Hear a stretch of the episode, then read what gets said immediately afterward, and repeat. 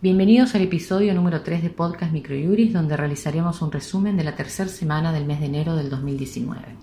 Durante este mes, al encontrarnos en feria judicial, no se comentará jurisprudencia novedosa, pero sí se continuará mencionando doctrinas de trascendencia publicadas durante el 2018 y comentando las novedades legislativas actuales. Comenzamos con el decreto de necesidad de urgencia número 62-2019, publicado el día 22 de enero, que aprobó el régimen procesal de la acción civil de extinción de dominio.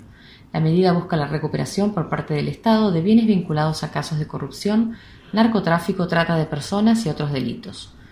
Por otro lado, la Secretaría de Gobierno de Salud, mediante la Resolución 84-2019, aprobó la implementación del Programa Nacional de Prevención y Lucha contra el Consumo Excesivo de Alcohol.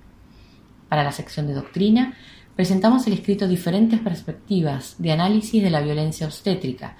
realizado por la doctora Noelia Barrios Colman, en el cual se hace un breve recorrido sobre los antecedentes históricos de la temática para lograr comprender y así cuestionar la naturalizada actitud y sumisión que existe en el trato que recibe una mujer que va a tener un bebé a un establecimiento de salud y todo lo que vive y padece en las etapas de preparto hasta el posparto.